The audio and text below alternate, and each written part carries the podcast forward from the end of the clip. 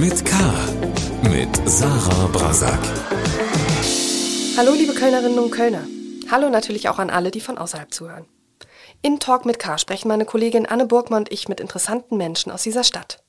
Jede Woche Donnerstag um 7 Uhr morgens gibt es eine neue Folge.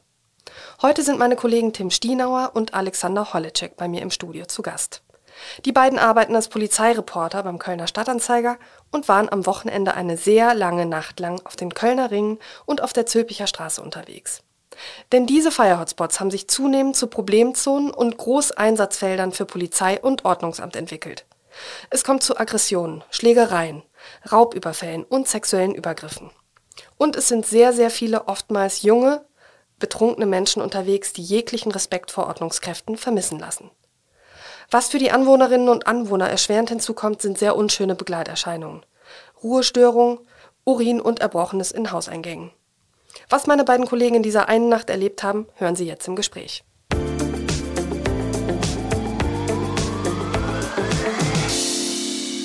Lieber Tim, lieber Alex, herzlich willkommen zu Talk mit K. Hallo Sarah. Hallo Sarah. Ihr wart am Wochenende mit einem siebenköpfigen Team aus Reportern und Fotografen eine ganze Nacht lang bis zum Morgengrauen auf den Ringen und auf der Zülpicher Straße in Köln unterwegs. Und ja, ihr habt damit den Altersdurchschnitt auf jeden Fall erhöht, denn die Feiernden auf, äh, in diesem Areal sind ja eher zwischen 16 und 25 Jahre alt. Wie lange habt ihr denn gebraucht, um euch von dieser schlaflosen Nacht zu erholen? Ja, knapp erhöht, den Altersdurchschnitt. Ähm, ziemlich genau elf Stunden.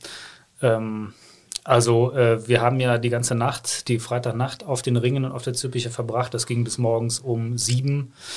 Und danach haben wir nochmal gut sieben Stunden äh, den Text geschrieben. Und dann war die Frage, schlafen gehen und äh, äh den Tag noch danach irgendwie äh, schön verbringen. Und äh, also ich habe mich aber dafür entschieden, bis abends durchzuziehen und habe dann um acht bin ich ins Bett und habe elf Stunden durchgeschlafen. Alex, wie war es bei dir? Das gleiche hier. Ein paar Stunden länger noch aufgeblieben, aber dann auch ähm, ja, sehr erschöpft abends in die Horizontale gegangen. Wie kam es denn überhaupt zu diesem, ja, jetzt nicht völlig gewöhnlichen Einsatz? Also ähm, kommt schon mal vor, dass ihr euch die Nächte um die Ohren haut, aber das ist ja dann eher zu ausgewählten äh, Einsätzen. Was war eure Motivation? Die Idee war, ähm, es gab ja in den vergangenen Monaten ähm, mehrere ähm, Ereignisse, die Polizei und Ordnungsamt beschäftigt haben auf der ja, an, an den Fire-Hotspots, wie man sie so nennt, also Aachener Weiher, Zülpicher Straße, Ringe vor allem. Ähm, es gab einen tödlichen Messerstich auf der Zülpicher Straße. Es gab Massenschlägereien. Es gab äh, schwer. Es gab Ausschreitungen am Aachener Weiher, bei denen Polizeibeamte mit Flaschen beworfen worden sind. Ähm, Karneval ist ein Polizist mit einer abgebrochenen Flasche angegriffen worden. Und wir haben uns ähm, überlegt, weil sich diese ähm, Ereignisse in den letzten Monaten ähm, gehäuft haben, dass wir uns mal eine Nacht lang ja, um die Ohren hauen und uns das Geschehen einfach mal selber angucken. Ähm, wir haben dann ähm, verschiedene Teams gebildet. Also der Alex ist mit einem Team des, des Ordnungsamtes und Polizisten vor allem auf der Zülpicher unterwegs gewesen. Ähm, dann hatten wir äh, die Kollegin Marianne Runau und äh, Marius Ochs, die auf der Zülpicher Straße äh, mit Wirten gesprochen haben, mit Anwohnern gesprochen haben, mit Feiernden gesprochen haben.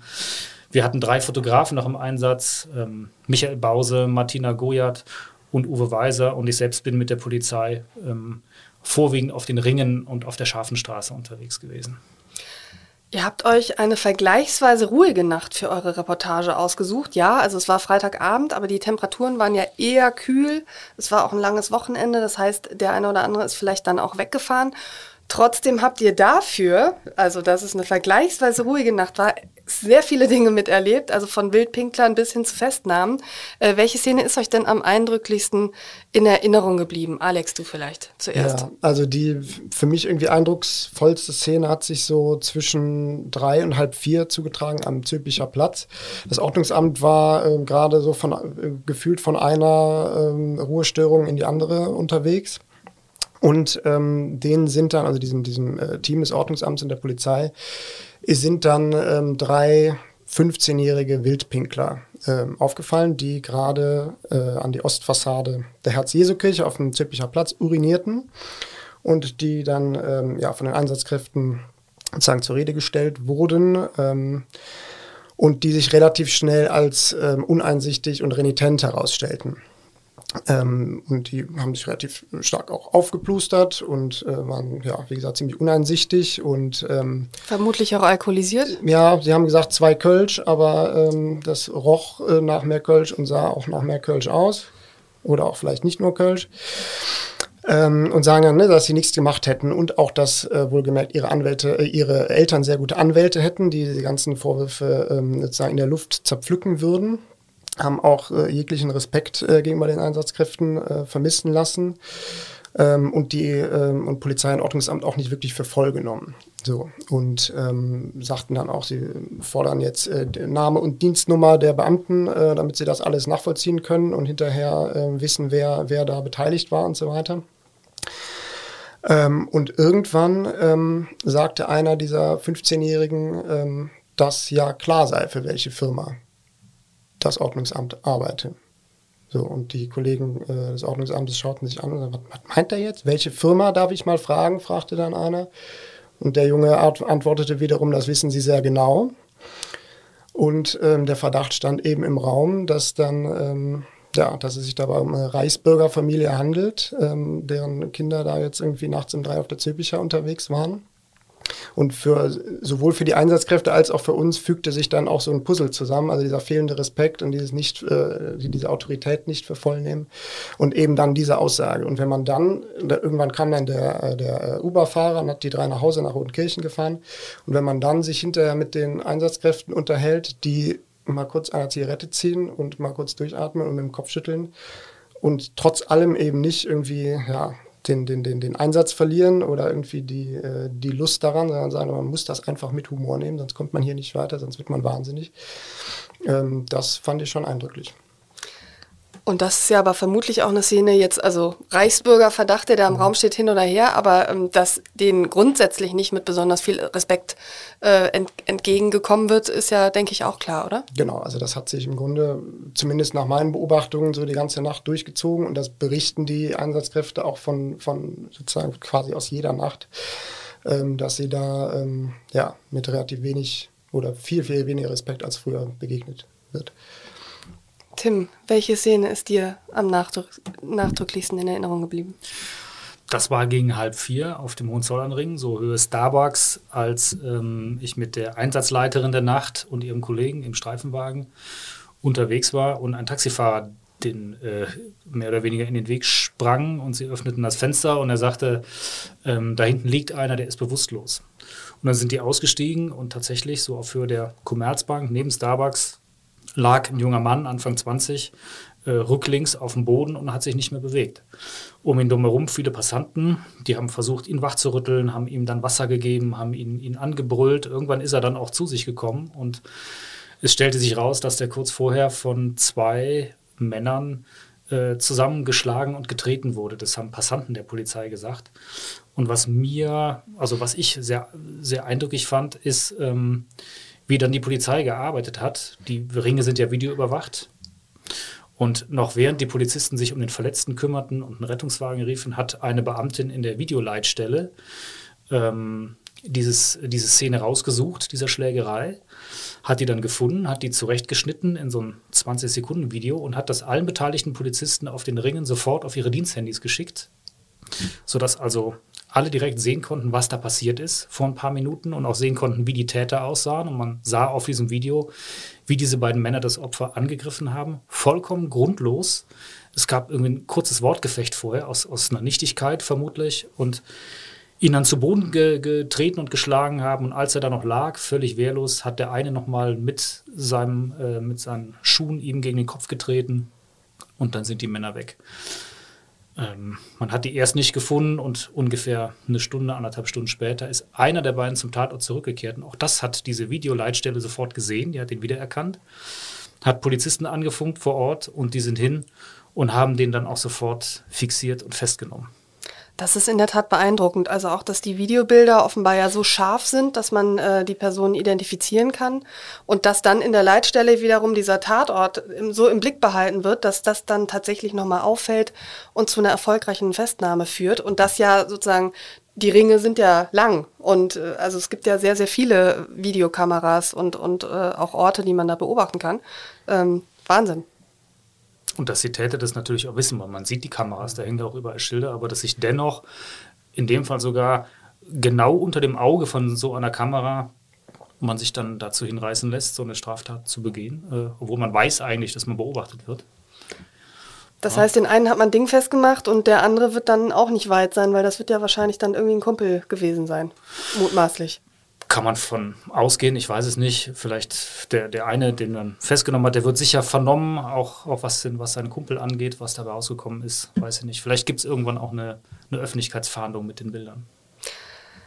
Ihr habt ja eure ganz unterschiedlichen Eindrücke aufgeschrieben äh, in einer Reportage, die man auch äh, nachlesen kann auf ksda.de. Und ähm, da sind ganz, ganz viele unterschiedliche äh, Schlaglichter. Ihr habt ja eben schon erwähnt, äh, es waren ja auch Kollegen äh, im Gespräch mit Gastwirten, die dann erzählen, was sie da erleben. Was ich unter anderem gelernt habe beim Lesen dieser Reportage, also Pinkeln gegen eine Kölner Kirche kostet 200 Euro. Pinkeln gegen den Dom kostet sogar 250 Euro wegen herausragender Bedeutung. Aber sich gegen eine Kirche zu übergeben, das ist sozusagen, äh, ist erstmal kostet nichts, äh, ist offenbar dann keine Ordnungswidrigkeit, weil das hat ja ein Betrunkener in dieser Nacht auch getan. Auch das beschreibt ihr in dieser Reportage. War das auch für euch neu? Ja, ehrlicherweise schon. Also ich habe mich das auch gefragt, warum das Ordnungsamt ihn da einfach gewähren lässt, weil, sagen wir mal, auch Erbrochenes ist jetzt von den Inhalten, würde ich mal sagen, für eine Kirchenfassade nicht gerade äh, bekömmlich. Aber ähm, es heißt halt, das ist, das ist keine Ordnungswidrigkeit, das ist meinetwegen ähnlich wie wenn man, äh, wenn man blutet. Also man kann sich dagegen quasi nicht wehren. Ähm, ja, ich habe mich da vorher auch nie mit beschäftigt, äh, ob man gegen äh, Kirchen erbrechen darf, aber ähm, es gibt dafür bessere Orte, sagen wir so. Ähm, aber verboten ist es nicht. Gut, die Notlage ist natürlich größer, so kann man äh, definitiv argumentieren, aber auch, auch das ist natürlich ein Bild, äh, was ein Stück weit schon beschreibt, was man da ähm, ja, auf den Ringen und an der Zülpicher Straße erlebt. Was ist das denn für ein Publikum, was da nachts unterwegs ist? Sind das Kölnerinnen und Kölner? Oder kommen die von auswärts? Ähm, wie alt sind die wirklich? Also was könnt ihr darüber sagen? Ihr konntet natürlich keine statistische Erhebung mhm. machen, aber von euren Eindrücken. Ja, wir haben wenig überraschend eigentlich vor allem junge Leute gesehen. Ähm, Männer und Frauen, also junge Männer und Frauen gemischt, würde ich sagen. Sowohl größere Gruppen von Junggesellenabschieden bis zu äh, Fußballmannschaften, aber auch kleinen, kleinen Gruppen oder Paaren, Pärchen auch, die äh, unterwegs waren. Ähm, wir haben auch tatsächlich relativ viele Menschen äh, gesehen und gehört und gesprochen, die nicht ähm, in Köln wohnen, beziehungsweise aus Köln kommen, die dann aus dem Umland kommen. Ich habe alleine dreimal die Szene ähm, mitbekommen, wie ähm, Feiernde äh, Polizei und Ordnungsamt gefragt haben auf der Zülpicher Straße, Zülpicher Straße, wo man denn ähm, feiern könne. Und zwar, Zitat, haben alle drei gesagt, äh, nicht so asozial wie hier, sondern irgendwo mit ein bisschen mehr Stil. Die wurden ja alle nach Ehrenfeld geschickt. Ähm, aber das zeigt ja offenbar, dass sie sich in Köln nicht so wirklich auskennen und dass man ihnen gesagt hat, Zülpicher Straße, da gehst du hin. Ja. Unterscheiden sich die Kölner Ringe mit ihren vielen Großraumdiskotheken noch einmal von der Zülpicher Straße, was das Publikum angeht? Kann man da eine Unterscheidung treffen? Also früher war die, also früher heißt jetzt, also vor Corona war die Unterscheidung, glaube ich, noch relativ also klarer zu treffen. Da war Zülpicher Straße klares Studentenviertel mit Studentenkneipen ähm, und äh, die Ringe ähm, Eher nicht, eher weniger Studenten. Das hat sich jetzt ähm, während Corona so ein bisschen vermischt. Also das Publikum von den Ringen, sagt die Polizei, ist klar ins Zülpicher Viertel rübergeschwappt. Wenn man sich jetzt morgens um 4 Uhr auf den Ringen aufhält, dann ähm, kann man schon klar sagen, dass so vom äußeren Erscheinungsbild her dominieren dann äh, junge Männer aus, äh, ich würde sagen, Nordafrika, ähm, aus dem arabischen Raum, ähm, vielleicht mit türkischem Hintergrund. Man hört da, wenn man da auch mal eine Stunde steht, was wir da getan haben, relativ wenig äh, Hochdeutsch. Und äh, dieses, ähm, äh, ja, die, diese äh, Leute haben sich dann während Corona dann auch auf die Zülpicher Straße äh, ausgebreitet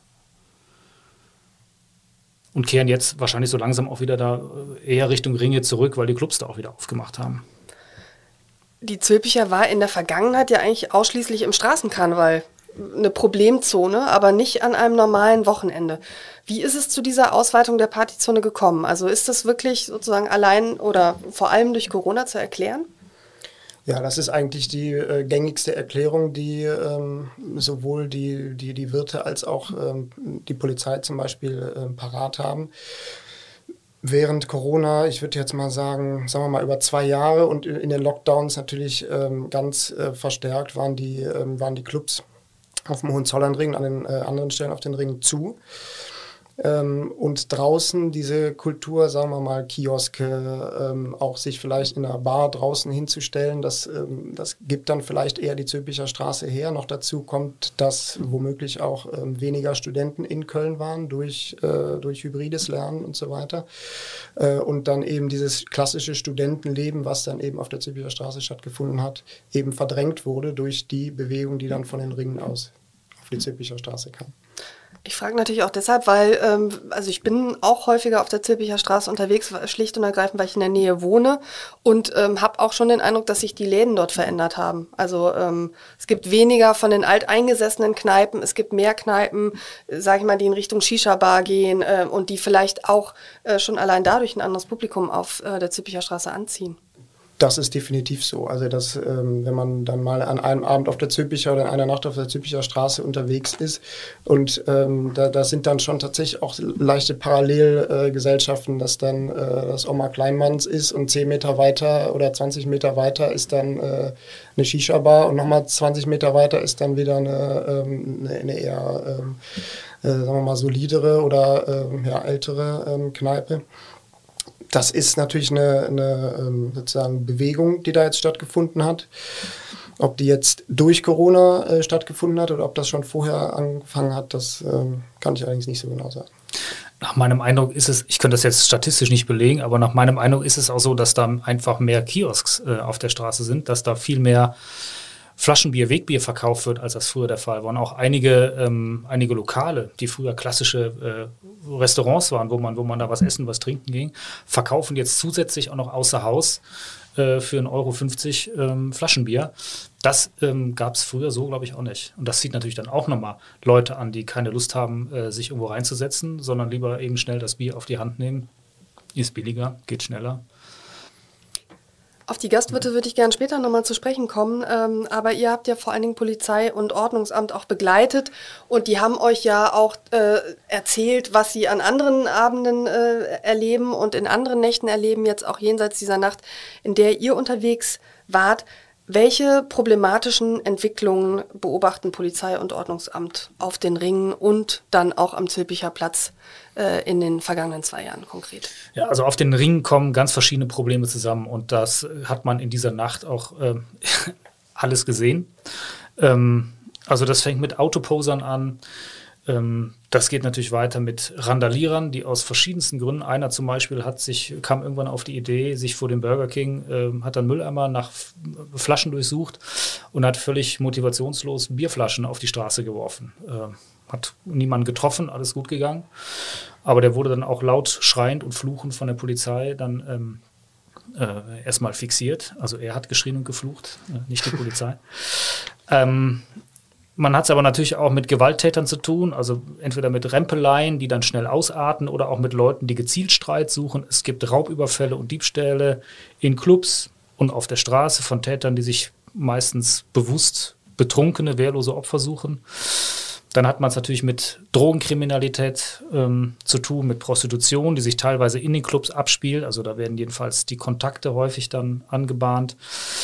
Und mitten rein stolpern in so einer Nacht dann eben Junggesellenabschiede, Junggesellinnenabschiede und ähm, alle möglichen anderen Menschen. Viele sind betrunken, äh, pöbeln rum und was mir in dieser Nacht nochmal ganz deutlich aufgefallen ist, sie diskutieren rum. Also ich habe kaum einen Einsatz erlebt, wo die Polizei jemandem eine klare Ansage gemacht hat, hier du, du brüllst hier rum oder du, du hast den gerade angegriffen, Platzverweis, entfernen das, da, da, kommt nicht, okay, ich bin weg, sondern es wird immer diskutiert. Und ähm, ich habe eine Szene erlebt, dann auch in der Nähe des Burger Kings, ähm, wo äh, drei junge Männer lang gingen. Die haben sich über eine kleinwüchsige Frau lustig gemacht. Das haben die Polizisten sofort gesehen ähm, und sind dann zu denen hin und haben dann gesagt, mal stehen bleiben, Personenkontrolle. Ähm, und dann ging sofort das Diskutieren los. Warum ich? Warum halten Sie mich an? Warum nicht den da hinten? Und dann wird erklärt, Ringe sind nach Polizeigesetz ein gefährlicher Ort. Das heißt, man darf da Leute anlasslos kontrollieren als Polizist. Man muss keinen konkreten Grund haben, keinen konkreten Tatverdacht oder so, aber das wird dann nicht akzeptiert. Dann wird unter riesem Gezeter der Ausweis vorgeholt. In einem Fall hat einer gesagt, er hat keinen Ausweis dabei, dann sollte er seinen Namen nennen. Dann hat er gesagt, äh, macht er nicht. Dann hat er seinen Nachnamen ähm, genannt. Dann hat die Polizistin den überprüft und hat gesagt, sie gibt es nicht im System. Ähm, buchstabieren Sie mir nochmal. Nee, ich buchstabiere nicht. Ich schreibe nur, geben Sie mir Ihren Stift. Sagte ich, gebe Ihnen meinen Stift nicht. Buchstabieren Sie mir Ihren Namen. Nein, buchstabieren kann ich nicht. Und dann ging das ewig so weiter. Und dann stehen da in dem Fall eine Gruppe von, von acht Polizisten um diesen einen Mann rum und reden auf den einen, er möge bitte seinen Namen nennen. Und äh, das, äh, ja, das machen, das erleben die halt ähm, acht Stunden lang in so einer Nacht und das jede Woche, jeden Freitag, jeden Samstag. Ähm, das stelle ich mir schon ziemlich äh, anstrengend vor, jetzt auch mal aus, aus Sicht der Einsatzkräfte und ermüdend. Absolut und vor allen Dingen ähm, erfordert es ja dann deutlich mehr Einsatzkräfte. Also ich sag mal, wenn da eine Gruppe von Polizisten eine Stunde gebunden ist ähm, und man hat sozusagen potenziell viele Problembären, äh, sind ja meistens wahrscheinlich auch Problemmänner, äh, sag ich mal, äh, da auf der Straße, dann braucht man natürlich auch erheblich mehr Personal, um das bewältigen zu können, ne? wenn man ja. mit kurzen Ansagen nicht mehr weiterkommt. Ich habe es zwar auch zwei, dreimal erlebt, dass dann, während die in so einer Situation gebunden waren, dann kriegen sie, kriegen sie einen Funkspruch, dass 100 Meter weiter eine Schlägerei war dann nehmen die natürlich die Beine in die Hand und laufen dahin. Das ist dann wichtiger. Aber das ist eben eine Sache, dass, dass die Polizei auch selber sagt, ähm, sie können inzwischen nicht mehr wie früher mit, mit zwei Beamtinnen oder Beamten eine Personenkontrolle machen sondern es braucht immer sechs. Zwei, die jemand kontrollieren und vier, die wie, bei, wie in den Asterix-Heften stehen die dann so, äh, so in einem Halbkreis dann um die zu kontrollierenden Personen rum und sichern die ab, weil es Leute gibt, die sich mit denen solidarisieren, Leute gibt, die filmen wollen, die sich einmischen, die rumpöbeln, die mitmachen wollen. Ähm, also man braucht dann sechs Leute, um eine Person zu kontrollieren. Das ist schon, das ist schon personalaufwendig. Finde ich aber auch interessant, dass die Polizei tatsächlich sich dann nicht nur auf ähm, akute Straftaten konzentriert, sondern auch versucht, ähm, den allgemeinen Respekt auf den Ringen oder das, äh, das Umgehen miteinander, zumindest da, wo sie, wo sie Kapazitäten haben, ähm, äh, auch einzufordern oder sozusagen zu reglementieren. Ich muss da immer, ich habe vor einem Jahr einen Podcast geführt mit, ähm, äh, mit einem äh, mit einem schwulen Kölner, der sagte, ja, ich, ich laufe halt nachts nicht Händchen halten über, über die Ringe. Und wenn du jetzt schilderst, dass eine kleinwüchsige äh, Frau beleidigt wird, dann kann man sich eben leicht vorstellen, dass das ähm, sehr, sehr häufig wahrscheinlich äh, auch in der Nacht passiert und mit jedem wahrscheinlich, der irgendwie einen Anlass dazu bieten könnte. Ja, sie laufen da schon sehr mit, mit sehr wachem Blick und mit offenen Ohren über den Ring. Und ähm, wenn immer ihnen, ihnen irgendetwas komisch erscheint, die haben ja auch dann so ein Bauchgefühl, und wenn da jemand ist, der entsprechend gekleidet ist oder entsprechend aussieht und dann sich noch lustig macht, in dem Fall über die kleinwüchsige Frau, dann passt für sie das Bild zusammen, dass es mal nicht schlecht wäre, den sich mal näher anzugucken. Du hast noch äh, einen in der Aufzählung vergessen oder eine Gruppe, das sind die betrunkenen E-Scooter-Fahrer, oder? ja, also das ist auch äh, klar, je, je, länger die Nacht dauert, desto äh, besoffener sind die E-Scooter-Fahrer und desto mehr äh, fahren auch auf einem äh, E-Scooter rum. Und das hat man auch sehr schön gesehen in der Nacht am Anfang auf dem Rudolfplatz, als noch nicht so viel los war, gegen 24 Uhr hat ein Polizist sich dann tatsächlich noch die, die Mühe gemacht und hat so einen, so E-Scooter-Fahrer mal angesprochen, so ein junges Paar, das zusammen auf einem Scooter stand und gesagt, absteigen bitte, man darf nur, ne, nur alleine drauf fahren und so. Aber da kommen die gar nicht mehr zu. Er meinte, man könnte alleine äh, zig Polizisten abstellen, die nichts anderes machen, als E-Scooter-Fahrer anhalten. Die hätten auch genug zu tun. Jetzt hängen ja ähm, seit einigen Monaten sogar Schilder mit also Waffenverbotszonenaufschriften, äh, ähm, was ja auch für ziemliches Aufsehen gesorgt hat, dass man in Köln überhaupt solche Schilder einführen muss. Was ist seitdem eigentlich passiert und wie beeinflusst das auch die Arbeit der Polizei, die ja jetzt auch eben das Waffenverbot äh, kontrollieren muss oder auch das Ordnungsamt? Ja, die ähm äh, Polizei äh, kann jetzt äh, Menschen eben auch anhalten und äh, überprüfen, ob sie, ob sie gefährliche Waffen, zum Beispiel Messer dabei hat. Es wurden auch einige aus dem Verkehr gezogen ähm, in den vergangenen Wochen. Allerdings sagte eine, eine Polizistin am Freitagabend auch, Also sie hat nicht den Eindruck, dass diese Waffenverbotszone dazu führt, dass jetzt weniger Messer mit sich geführt werden, weil diejenigen, die die früher schon eingesteckt haben, um sich damit, wie sie ja immer dann sagen, selbst zu verteidigen im Zweifel, die nehmen die Messer auch jetzt noch mit, um sich selbst zu verteidigen und lassen die nicht zu Hause, nur weil das da jetzt neuerdings verboten ist. Das heißt, eigentlich ist es eine rein symbolische Maßnahme, auch wenn theoretisch jetzt höhere Strafen drohen, wenn jemand äh, mit einer Waffe dort erwischt wird. Ja, und, und, bietet der Polizei ein bisschen mehr Handhabe, eben nach solchen Waffen zu suchen und die aus dem Verkehr zu ziehen. Ja. Jetzt sind die Ringe ja auch ein Hotspot der Rocker. Etliche Locations sind in Rockerhand. Ähm, auch da gab es schon in den vergangenen Jahren Schießereien, weil es eben äh, Fäden zwischen verfeindeten Rockern gibt. Wie wirkt sich das im Kölner Nachtleben aus? Ja, das war eigentlich auch immer schon so, dass, ähm, dass es da verschiedene Gruppierungen gab, die die Türen gemacht haben. Dann gab es Revierkämpfe zwischen Hells Angels und ähm, Bandidos. Im Augenblick geben, nach dem, was die Polizei weiß, wieder sechs Charter der Hells Angels zu den Ton an in Köln und die machen auch und vor allem auf den Ringen die Tür. Das heißt, sie entscheiden, wer rein darf. Sie entscheiden auch, wer im Zweifel die Drogen reinschafft oder Prostituierte in die Clubs bringt. Ähm, das ist tatsächlich äh, auf den Ringen vielfach in der Hand der Hells Angels, von Sicherheitsdiensten, die von Hells Angels betrieben werden. Ähm, ich war mal äh, in Neapel wo man ja weiß, dass die Mafia da sozusagen sehr viel in der Hand hat und dass 80 Prozent der Einzelhandelsgeschäfte von denen kontrolliert werden und man äh, die Besitzer da Geld abdrücken müssen und so. Und ich fand es aber ganz erstaunlich, weil ich bin durch diese Stadt gelaufen und habe gedacht, man merkt das natürlich als jemand, der von auswärts kommt oder der da nicht drin ist, an keiner Stelle. Wie ist das denn, wenn man jetzt auf den Ringen unterwegs ist? Das würde man doch jetzt gar nicht merken, ob ein Club von Rockern kontrolliert wird oder ob das ein ganz normaler Nachtclub auf den Ringen ist, oder? Wie, wie würdest du das beschreiben?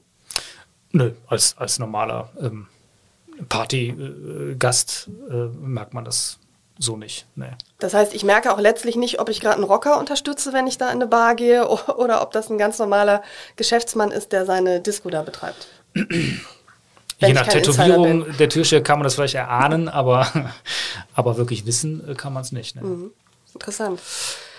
Ich habe mich neulich mit einem Taxifahrer unterhalten, der sagte, er nimmt die jungen Leute auf den Ringen mittlerweile gar nicht mehr mit, obwohl das natürlich ein sehr, sehr einträgliches äh, Geschäft früher war, ähm, weil er ihnen meistens sowieso empfehlen muss, doch lieber gleich einen Krankenwagen zu rufen, weil die so unfassbar betrunken sind. Und er sagt, das war vor Corona nicht so schlimm. Also das hat einfach nochmal deutlich zugenommen, eine Art von Post-Covid-Phänomen, äh, wenn man so will. Ähm, deckt sich denn die Einschätzung des Taxifahrers mit der von Polizei und Ordnungsamt? Ich würde sagen schon, ja. Ähm, aber es gibt diesen, diesen guten alten Polizeispruch hier in Köln, den es auch schon vor Corona gab. Ähm, auf den Ringen ist es so, dass der spätestens so ab 3, 4 Uhr, der Rettungswagen fährt die Verlierer und die Polizei fährt die Sieger. Und ähm, sind vielleicht durch Corona noch ein paar mehr Verlierer und Sieger dazugekommen. Das musst du erklären. Die Sieger einer Prügelei dann, oder? Also wer liegen bleibt nach einer Schlägerei, der darf oder muss mit dem Rettungswagen ins Krankenhaus fahren. Und wer gewonnen hat, der, ähm, den begleitet die Polizei dann in die Zelle. Okay, Wahnsinn. Okay, das sind natürlich jetzt die äh, schlimmsten Auswirkungen äh, dieses Massenbesäufnisses, wenn man so will, was man da feststellen kann. Ähm, ich denke mal, die meisten werden hoffentlich vorher vielleicht keine Schlägerei angezettelt haben. Aber natürlich ist Aggression äh, eine äh, offenbar sichtbare Folge, wenn ich dich richtig verstehe. Ja, ja, definitiv. Mhm. Also das, das war auch, ähm, hast du wahrscheinlich auch äh, festgestellt, Alex, auf ja. der, äh, je später die Nacht wird, so ab, hat auch die Polizei so vorhergesagt und exakt so kam es, ähm, die beginnen ihren Dienst um 23 Uhr und haben, haben schon vorher gesagt, das wird bis 2, 3 Uhr, wird es relativ ruhig bleiben. Aber mhm. wenn dann die Ersten aus den Clubs nach Hause gehen und auf die Straße gespült werden, angetrunken, streitsuchend oder auch Räuber und Diebe, die auf den Straßen flanieren, die gar nicht in die Clubs gehen, sondern auf die Leute warten, die sie überfallen können. Wenn die dann zusammentreffen mit denen, die aus den Clubs strömen, dann geht das los. Und genauso war es. Ab 3 Uhr ging das da fast im Minutentakt. Schlägerei hier, äh, Körperverletzung da. Und das zog sich dann durch bis morgens um sechs. Ich habe sehr, sehr lange, pardon, sehr, sehr, sehr lange gedacht, irgendwie es passiert ja nichts. Und äh, irgendwie ist es, es ist sehr ruhig heute Nacht und alle, äh, die sich auskennen, sagten mir, Hösch, langsam. Der Alkohol wirkt irgendwann noch und ja, spätestens 3, 4 Uhr ähm, hat dann tatsächlich der Alkohol zuverlässig gewirkt bei vielen und ähm, hat dann für entsprechende Szenen gesorgt. Ist mir auch aufgefallen, als ich euch ganz am Anfang gefragt habe, welche Szene euch in Erinnerung geblieben ist. Ihr habt beide halb vier gesagt. Da dachte ich schon, okay, also so, es lohnt sich eben dann in Anführungsstrichen ähm, für, für einen Reporter dann auch so lange zu bleiben, weil man nur dann das vollständige Bild hat. Ne? Also ja. äh, ich sag mal, wenn ich abends unterwegs bin, äh, komme ich öfters um 1 Uhr nachts an, äh, an der Zülpicher vorbei das ist aber nochmal was völlig anderes, als da vier Stunden später dann ja, unterwegs deutlich. zu sein, offenbar. Mhm. Mhm.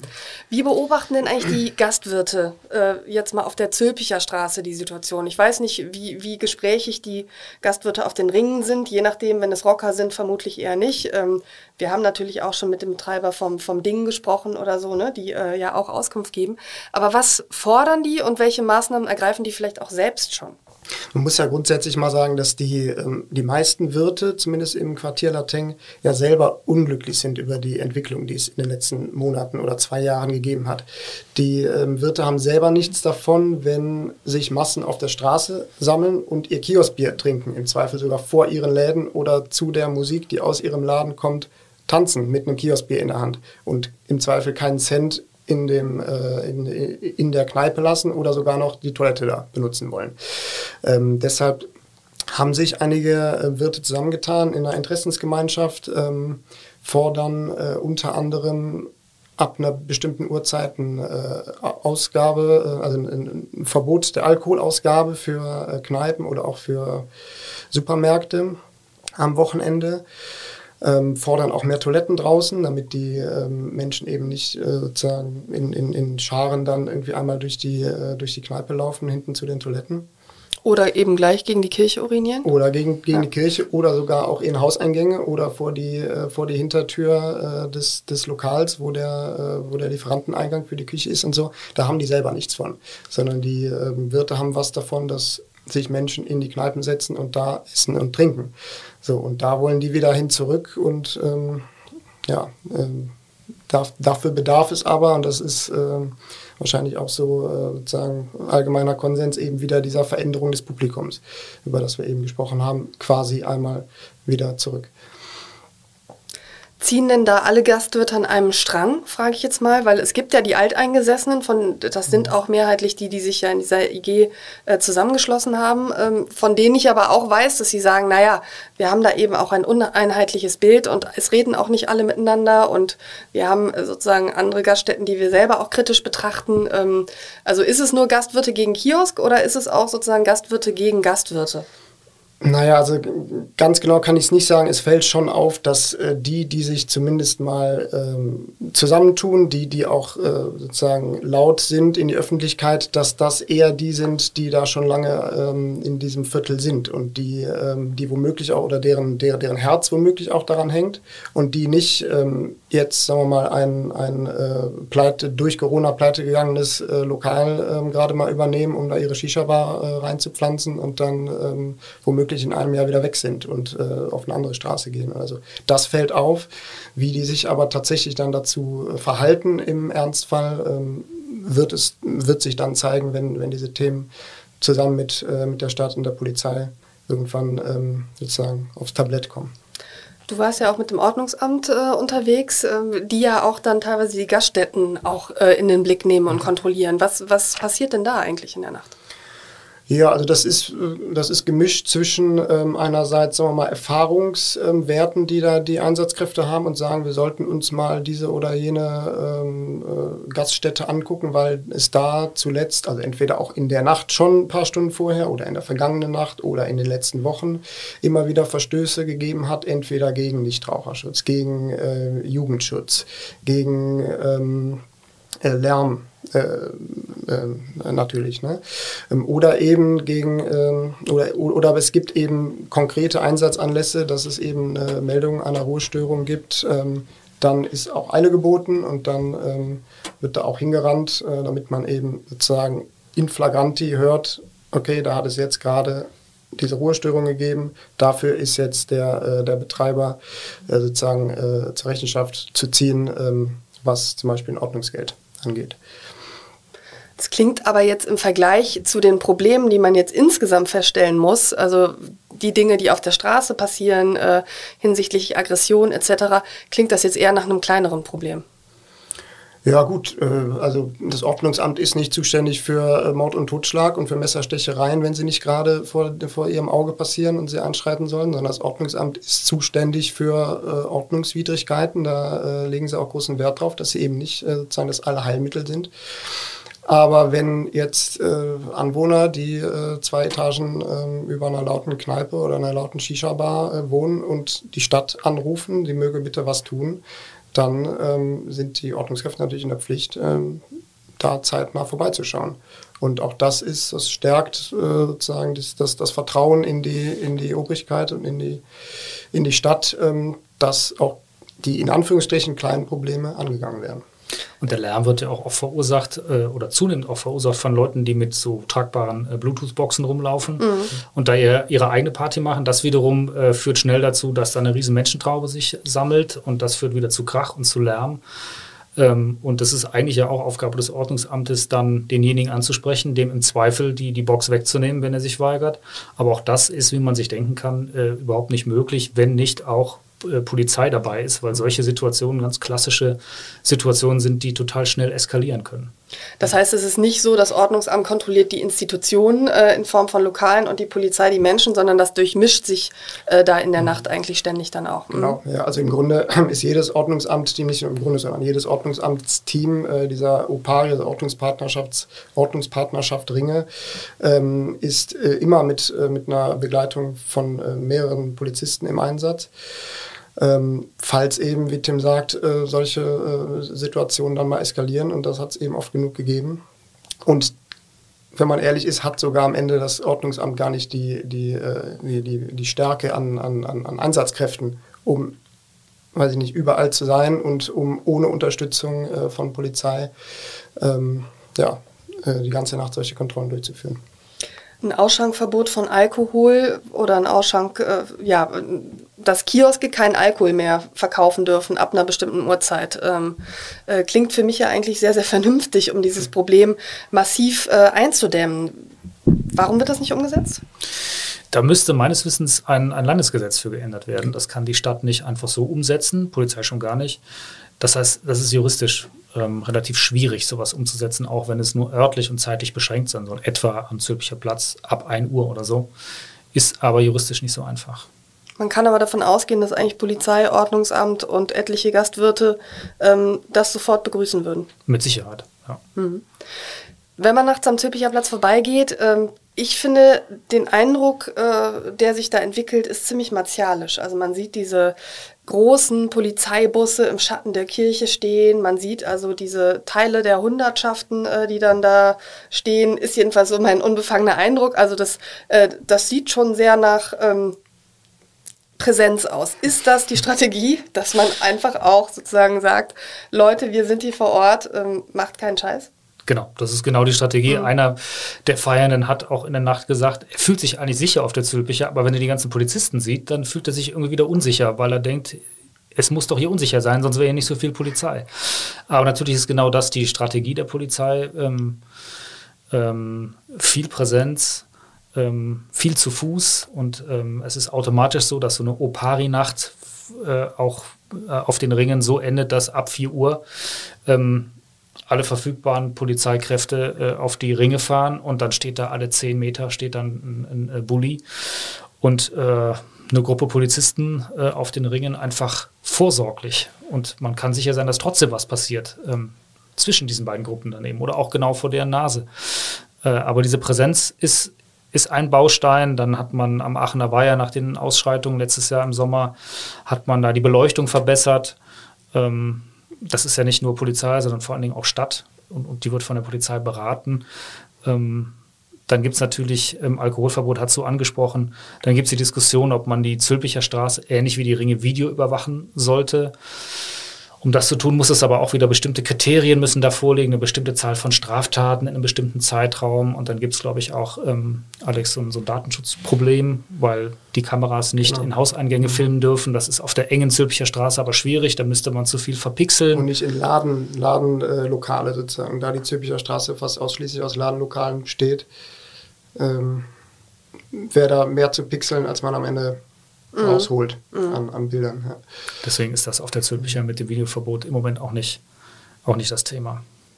Also viele bürokratische äh, Probleme und vor allen Dingen nicht der eine große Hebel. Ne? Also wenn wir, also ich denke mal, das Alkoholverkaufsverbot wäre ein großer Hebel. Jetzt können sich die jungen Leute natürlich was mitnehmen, ähm, aber bis das nicht umgesetzt wird, muss man wahrscheinlich gucken, dass man sozusagen mit einer Politik der kleinen Schritte versucht, dem Problem daher zu werden, oder?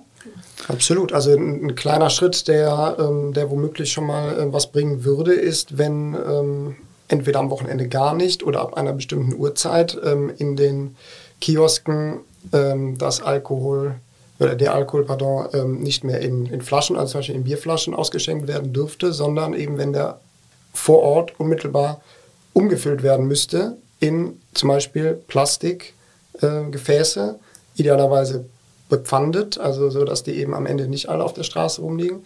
Dafür müssten allerdings auch wiederum Gesetze ändert werden, weil im Kiosk nicht ausgeschenkt werden darf. Und das wäre aber ein Ausschank. Es ist am Ende sind es wahrscheinlich äh, die Paragraphen, die irgendwo im Weg rumliegen und, und nicht die Ideen, äh, die irgendwie äh, die Sache irgendwie vorantreiben wollen, äh, könnten sprichst du ja auch ein Problem an, nämlich äh, das Müllproblem und das Glasscherbenproblem, was ja auch ein massives ist.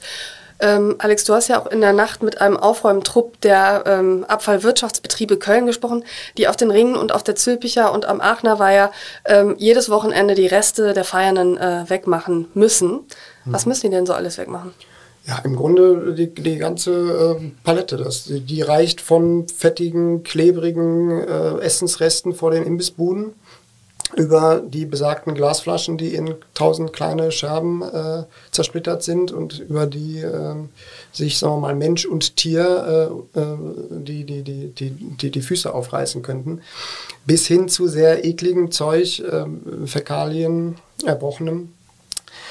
Ähm, das alles liegt dann entweder auf der Straße, Zülpicher Straße oder auf dem Platz halt, ähm, aber in Teilen auch eben in den Hauseingängen, äh, das zum, zum Leidwesen vieler Anwohnerinnen und Anwohner ähm, und auch zum Leidwesen der AWB, weil die eigentlich dafür nicht zuständig sind, diese Hauseingänge äh, sauber zu machen, machen es aus Kulanz trotzdem manchmal, aber müssten es eigentlich nicht tun. Was auch ja auch in der Reportage steht, die fangen ja wirklich früh an mit dem Aufräumen. Also am sehr frühen Samstagmorgen war es in diesem Fall. Ähm, das heißt, wie es eigentlich aussieht nach so einer Partynacht, bekommen die wenigsten Kölnerinnen und Kölner mit, weil wenn die dann um halb neun in den Rewe stiefeln, dann ähm, ist das meiste ja schon wieder aufgeräumt. Kann man das so sagen? Ähm, ja und nein, möchte ich mal sagen. Also es gibt natürlich auch Leute, die, ähm, wir mögen das alle nicht glauben, aber morgens um sechs zur Arbeit fahren ähm, und da durchaus über, äh, durch, durch äh, Glasberge ähm, äh, stapfen müssen. Und ähm, dann, also die, die, die Schicht beginnt in der Regel so gegen sechs, ähm, sechs bis sieben. Kann allerdings, dieser, dieser Trupp kann natürlich nicht überall sein. Er fängt dann zum Beispiel wie jetzt am Samstag auf der Zülpicher Straße an, der fängt aber auch mal woanders an und arbeitet sich dann weiter. Es gibt mehrere Trupps, aber auch mehrere Trupps ne, haben dann spezielle Routen und so weiter.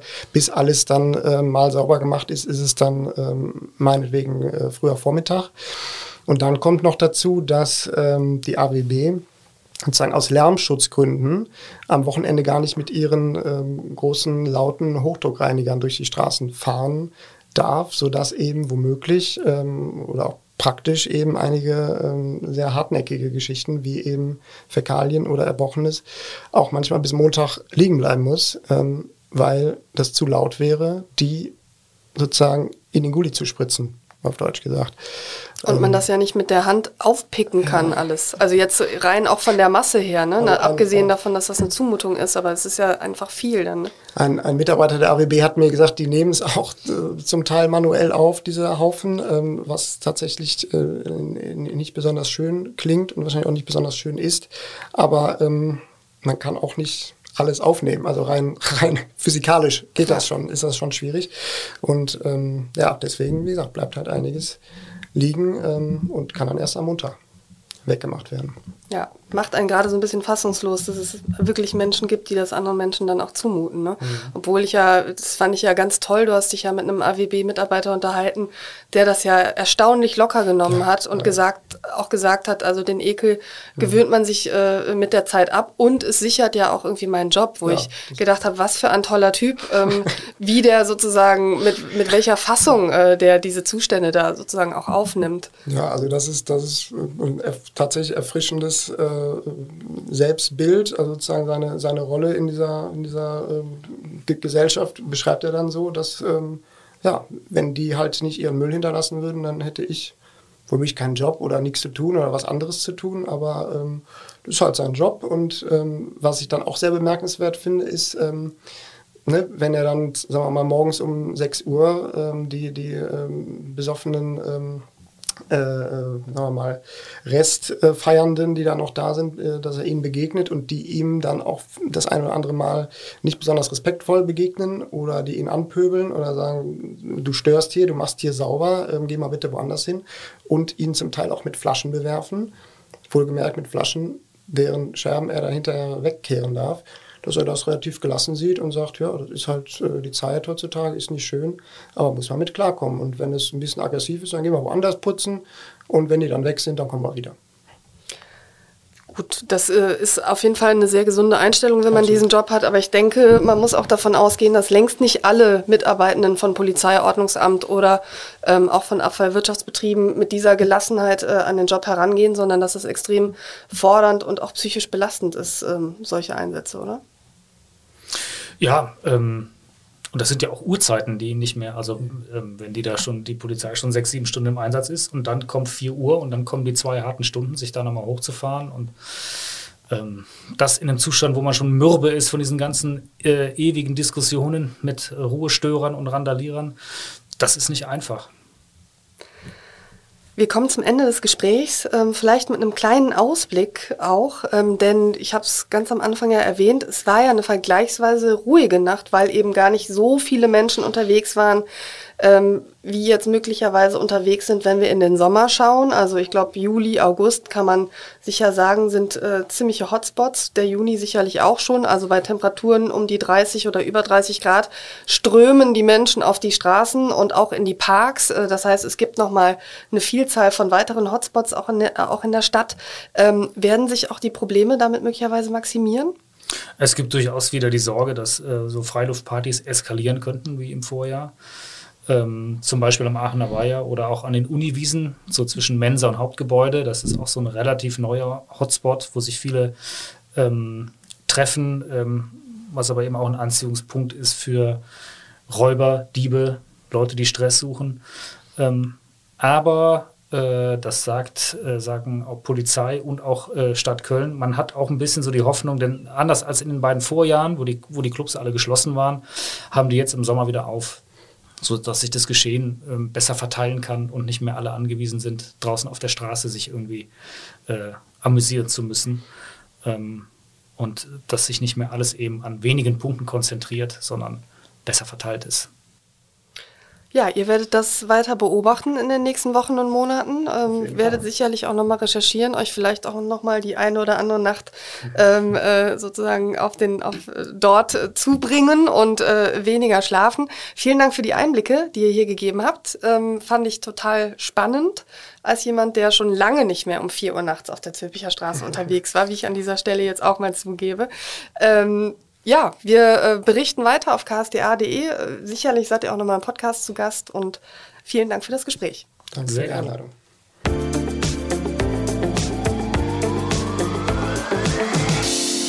Wenn Sie den Podcast Talk mit K mögen, dann abonnieren Sie ihn doch gerne, damit Sie keine neue Folge verpassen. Bewerten Sie den Podcast gerne auch mit ein paar Sternen. Ebenfalls empfehlen möchte ich Ihnen unseren täglichen News-Podcast Stadt mit K, in dem Sie kompakt und unterhaltsam alles Wichtige des Tages aus Köln erfahren. Falls Sie Fragen haben zur aktuellen Folge oder vielleicht auch einen Talkgast vorschlagen möchten, schreiben Sie mir gerne eine E-Mail an sarah.brasak.ksta-medien.de. Bis zum nächsten Mal sage ich Danke, Tschüss und auf Wiederhören.